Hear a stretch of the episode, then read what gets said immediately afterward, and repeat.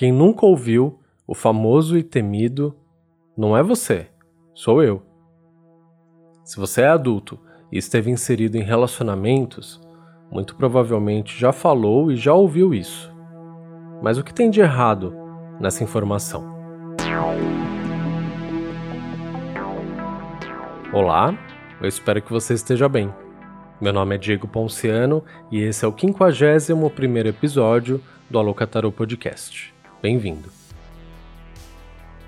A editora Pensamento disponibilizou por tempo limitado um cupom para os ouvintes do Alocatarô Podcast, no caso você. São 20% de desconto na compra de baralhos de tarô e livros sobre o tema. Eu deixei um link para esses produtos lá na bio do Instagram, @alocatarô. E antes de finalizar a aquisição do livro ou tarô, lá no site da editora Pensamento, escreve Alocatarô, tudo junto, no campo de cupom e pronto. Lembrando que esse cupom, caso você esteja me ouvindo no futuro, é válido até o dia 30 de abril de 2021. Não faz a doida. Eu decidi abordar esse tema porque ele é extremamente recorrente nas minhas consultas e não poderia ser diferente, uma vez que as questões afetivas seguem sendo o motivo de muita gente procurar o auxílio dos arcanos e de um oraculista. A busca do amor e da aprovação externa segue sendo uma forte responsável pela sensação de insegurança, medo e vazio que muitos sentem quando não estão inseridos num relacionamento. Mas nesse episódio, eu não vou me inclinar naquilo que nos motiva a falar tanto sobre amor, embora isso ainda dê muito pano para manga. Mas já falei o mais importante lá nos programas 37, 38 e 39. Ouça! Imaginemos o arcano maior 6, os enamorados, que, embora sua iconografia e nome evoque romance, nos comunica, sobretudo, a necessidade de uma tomada de decisão.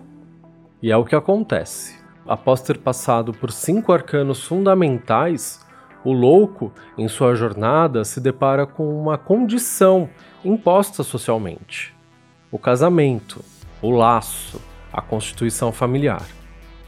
E veja bem, não estamos nem na metade dos arcanos maiores e a estrutura já quis meter o louco dentro dos moldes do imperador, da igreja e do casamento. É a rota natural para a maioria das pessoas nascer, crescer, aprender e reproduzir, o que nos foi ensinado pela família, igreja e sociedade. Quando fazemos isso, reproduzimos e perpetuamos este eterno looping. Interrompemos a nossa jornada pessoal longe do final no arcano 6. E é por isso que os enamorados nos fala sobre decisões. O louco não se submete ao que ele aprendeu até aqui e nem perpetua aquele ritual. Sua intuição aguçada, desde o seu salto no precipício, diz: tem mais, a vida é maior. Até aqui, ele foi educado a se encaixar ao sistema, Conheceu os princípios masculinos e femininos que a maioria de nós conhece através dos pais e seus arquétipos, quase que onipresentes em todas as narrativas. Passa pelo imperador e por sua demanda de organização e lucro. Passa também pelo Papa, que censura o divino e cobra pedágio aos fiéis que desejam se comunicar com o que está acima se coloca no papel de intermediário autorizado e escolhido pelo próprio Deus. O casamento seria a consequência mais óbvia nessa sequência, mas existe o livre-arbítrio e o louco diz não. Sobe no carro, sétimo arcano maior do tarô e pica a mula. Ele vai descobrir o que tem fora desse roteiro que foi escrito para ele. E você que está me ouvindo sempre poderá fazer o mesmo: subir no carro e picar a mula. Dizer não e subir no carro é uma atitude audaciosa, ainda mais para quem nem chegou no meio da jornada. Mas essa é a mais certa das decisões. Mas é a mocinha que ficou lá, a ver navios. Como ela se sente? Será que ela se sentiu rejeitada? Se achando a mais horrenda dentre todas as mulheres do tarô? Ouviu seu ex-futuro marido subir no carro e gritou: Vai lá, camarada, se joga mesmo, boa sorte. Sem ironia nenhuma. Aqui fora, tanto faz quem sobe no carro. Às vezes, acontece até de os dois subirem juntos e cada um seguir um caminho. E também acontece de dividirem o mesmo carro, junto a um processo de autodescoberta colaborativo. Fato é, pode ser que você fique para trás, engolindo a fumaça desse carro. Vendo o boy ou a mina dos seus sonhos desaparecer na estrada. Daí o tarô vem e te lembra: não tem nada a ver com você, só com ele. Na maioria das vezes que você levou um fora, eu te garanto, não tinha nada a ver com você. Mas você se colocou no lugar de rejeição e vítima, se identificou com o abandono, sofreu, amaldiçoou não pôde compreender, se rebelou, sei lá, fez e aconteceu. Só não fez o básico. Lembrar que aquela pessoa ali, que recebia todo o seu desejo, é outra pessoa. Igual a você, e que assim como você, possui também seus desejos, visões do mundo, e que inevitavelmente possui suas próprias expectativas sobre ele. Quando alguém te diz não é você, sou eu. É verdade. Faz as pazes com isso. Estar solteiro e em busca de um relacionamento inclui levar e dar foras. É importante que você se lembre toda vez que se sentir rejeitado das vezes que você não quis ficar com alguém, independente do motivo. E, obviamente, não estou falando de motivos drásticos aqui, como violência e abuso. Quando você, anos atrás, deu um fora naquela pessoa, qual foi o motivo? Pode ser que você tivesse vergonha dela, da aparência dela, do cheiro dela. Fato é que nada disso é sobre ela, porque quem não gosta do jeito que ela é, é você. Ou seja, não é ela, é você. Porque quando nós somos os rejeitados, esquecemos de tudo isso e já aconteceu de eu não querer ficar com alguém que queria ficar comigo porque simplesmente, para mim, não tinha a tal química lá. Mas de repente, para o outro, lá do outro lado, tinha. E de novo, não é ele, sou eu. Você até tentou se relacionar com alguém, mas não evoluía. O sentimento por aquela outra pessoa não passava e não te deixava escolhas a não ser terminar. De novo, não é você, sou eu. Eu que ainda gosto de outra pessoa. Você é lindo, maravilhoso, mas meu coração não está correspondendo. E o tarô tem dito isso repetidas vezes nas minhas consultas. Me perguntam por que fulano, ter, é, por que fulana mudou comigo? Ele gosta de mim, a gente vai casar? E o tarô vem e fala: não, é só um lance, curte, aproveita, do jeito que é. Ela mudou com você porque ela não tá tão afim.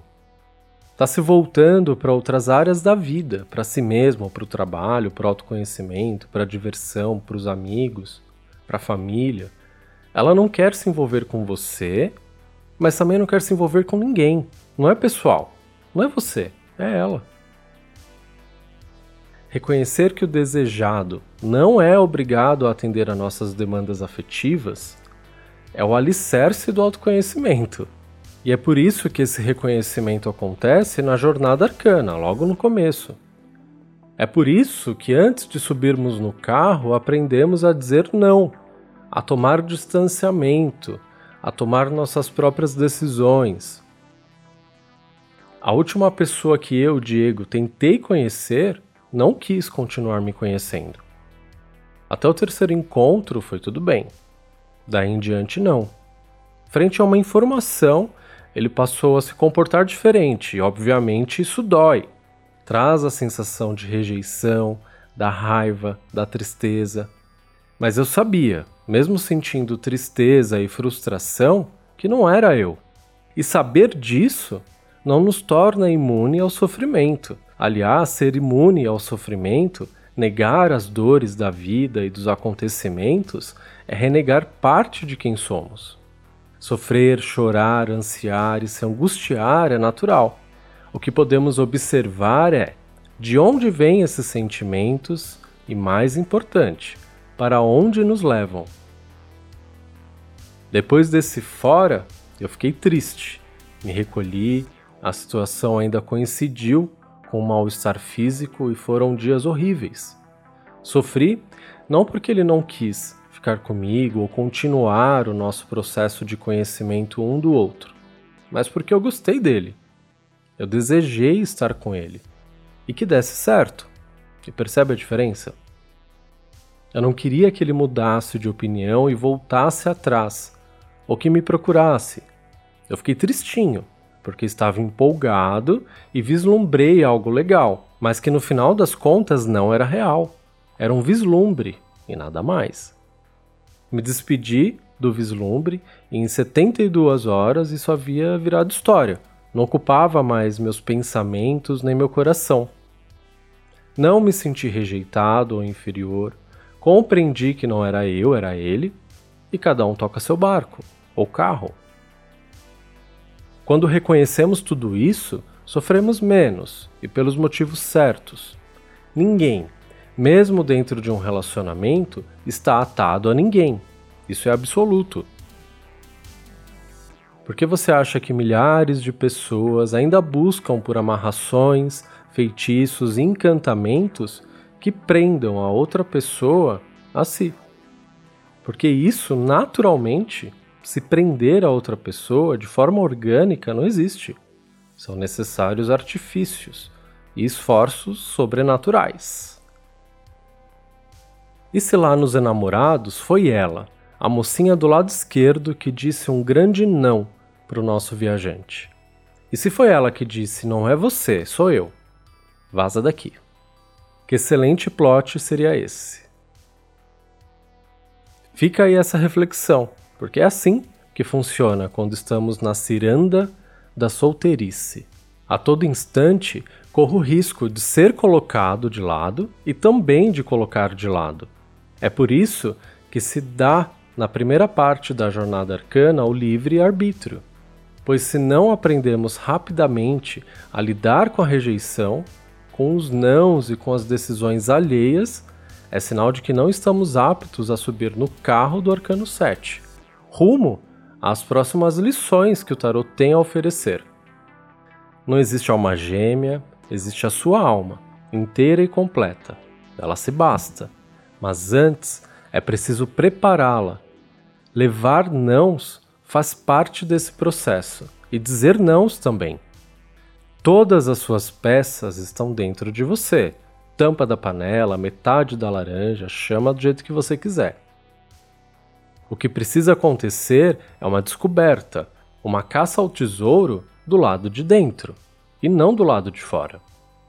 Se encare com um pouco mais de curiosidade e também de leveza. Encare assim os acontecimentos da sua vida como um todo e observe por que eles doem tanto. Por que me coloco sempre nessa situação? Que detalhe eu estou deixando passar? Eu gosto da pessoa ou gosto da possibilidade de ela gostar de mim? Eu gosto da pessoa ou gosto da possibilidade que existe de ela me aprovar, me validar como homem, como mulher, como namorado? Eu gosto da pessoa ou gosto da possibilidade de não ser mais solteiro? Como disse no começo, na maioria das vezes o não é você, sou eu é verdadeiro mas nem sempre. Haverá momentos que será eu mesmo o problema. E aí? O que acontece? E aí que essa pergunta é muito mais complexa do que parece e eu sugiro respondê-la em outro episódio também usando o tarô. Se você tiver vontade de ouvir sobre isso, me manda uma direct lá no Instagram. E aí eu providencio esse episódio. Muito obrigado por ouvir mais esse episódio. Se você gostou, compartilhe com um amigo e vem me contar como esse tema e mensagem arcana chegou até você. Se você precisa de uma consulta de tarô, fala comigo. Basta me mandar uma direct também lá no Instagram. O lugar mais fácil de falar comigo é no Instagram. E para fazer um dos meus três cursos de tarô, ou os três cursos de tarô, entra lá no site alocatarô.com.br e vai em cursos. Até a próxima semana. Um beijo. Tchau.